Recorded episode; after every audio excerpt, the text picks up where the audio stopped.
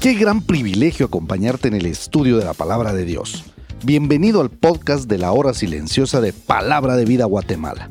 Descubriremos junto a ti los desafíos que Dios nos dará hoy a través de su palabra. Deseamos que ya hayas tomado un tiempo para leer con anticipación el pasaje del día de hoy.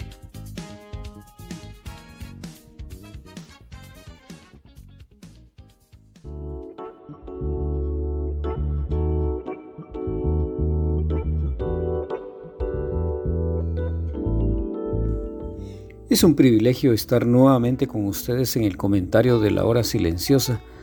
Ahora estamos en Mateo capítulo 28 versículos del 1 al 10. Este es el evento más importante de toda la humanidad. La obra de la redención del Mesías fue cumplida a través de la resurrección. Y precisamente dos pruebas infalibles de esa resurrección vemos en este pasaje el testimonio del ángel acerca de la resurrección de Cristo y también la aparición del mismo Cristo a las mujeres.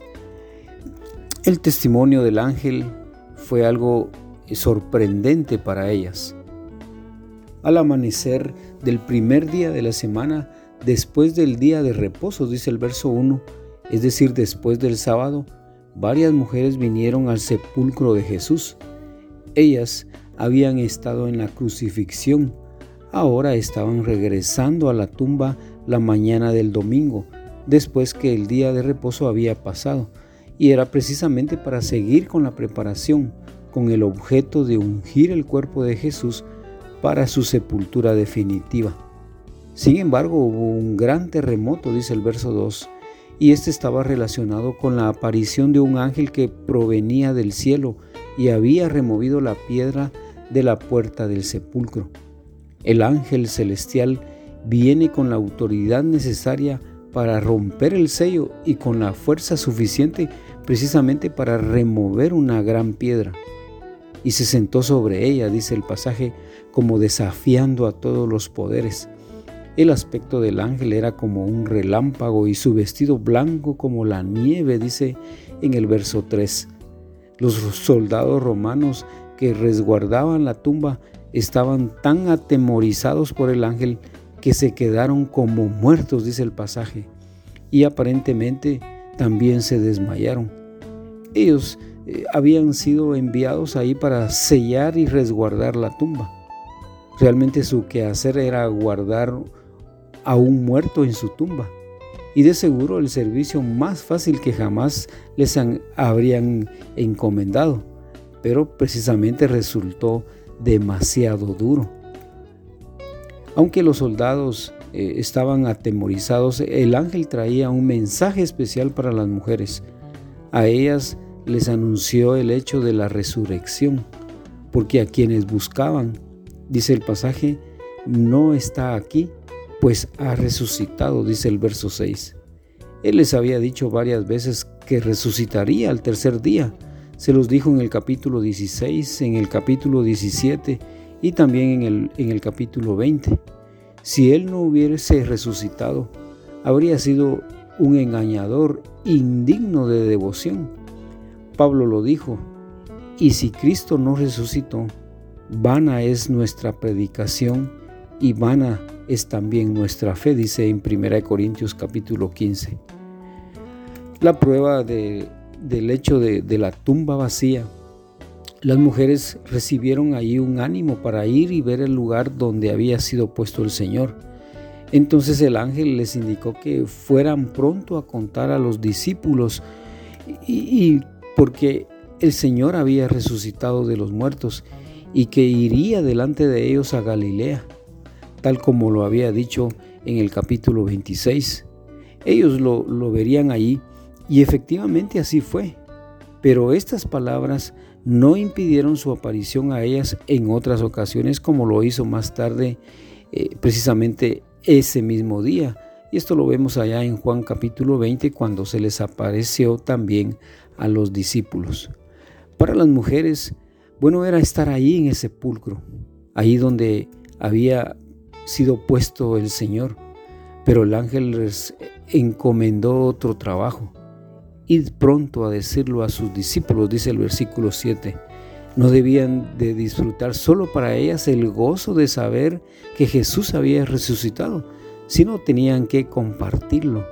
Entonces saliendo del sepulcro con temor y gran gozo, dice el verso 8, ¿qué refrigerio sería para ellos oír que su maestro había resucitado? Ellas obedecieron las instrucciones del ángel y fueron corriendo con el propósito de encontrar a los discípulos para dar las buenas nuevas para ellos. Estas mujeres estaban llenas de gozo por el hecho de la resurrección, pero a la vez temerosas porque tal vez no comprendían completamente las implicaciones de este importante hecho. Ser de utilidad para otros debe siempre prevalecer sobre el placer de la comunión privada con el Señor. El otro hecho importante acá en este pasaje es que eh, mientras las mujeres iban de camino a contar a los discípulos lo que había sucedido, Jesús les salió al encuentro súbitamente. Cristo siempre está más cerca de los suyos de lo que nosotros mismos podemos imaginarnos. Oyendo su saludo, ellas lo reconocieron de inmediato y se postraron a sus pies y le adoraron, dice el pasaje. Jesús alivió sus temores mediante esta aparición y les repitió el mismo mensaje que el, ángel les había dado previamente. No temáis, dice el verso 10. Como les repite el mensaje del ángel, id, dad las buenas nuevas a mis hermanos para que vayan a Galilea y ahí me verán. Siempre que hay un encuentro de comunión con el Señor, es Él quien dispone, así como el tiempo y el lugar. Les llama a los discípulos mis hermanos. Nunca les había llamado así, sino que después de su resurrección, desde ahora Cristo no convive con sus discípulos con la misma frecuencia y con la misma familiaridad, podríamos decir, como lo hacía antes pero les da este privilegio, este preciado título de hermanos. Ellos le habían abandonado vergonzosamente en sus sufrimientos, pero él no solo continuó con su propósito de estar con ellos, sino que les llama hermanos. Jesús entonces le ordenó a las mujeres que dijeran a los discípulos que fueran a Galilea donde él se presentaría. El ministerio que Jesús realizó en Galilea realmente fue prominente en el relato de Mateo y resulta natural que el Señor pidiera que se encontraran ahí con sus discípulos. Todos ellos eran de Galilea y retornarían a su tierra después de la Pascua. Los verdaderos creyentes aman y buscan a Jesús no solo a pesar de que fue crucificado, sino precisamente porque fue crucificado. Dos cosas que suceden acá que la palabra de Jesús ha sido cumplida porque ha resucitado como Él lo dijo. Y segundo, que podían ver cómo la tumba estaba vacía. Debemos reconocer entonces una gran verdad aquí.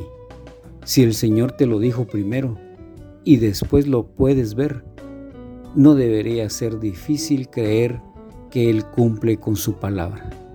Mi nombre es Carlos Bog y esperamos como siempre que esta palabra cumpla sus propósitos en tu vida. Bendiciones.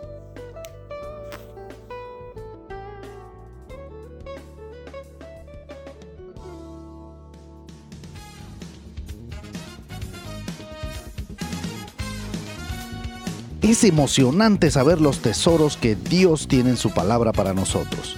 Ayuda a tus amigos a que descubran la voluntad de Dios para su vida. Comparte este podcast con ellos. No olvides seguirnos en nuestras redes sociales.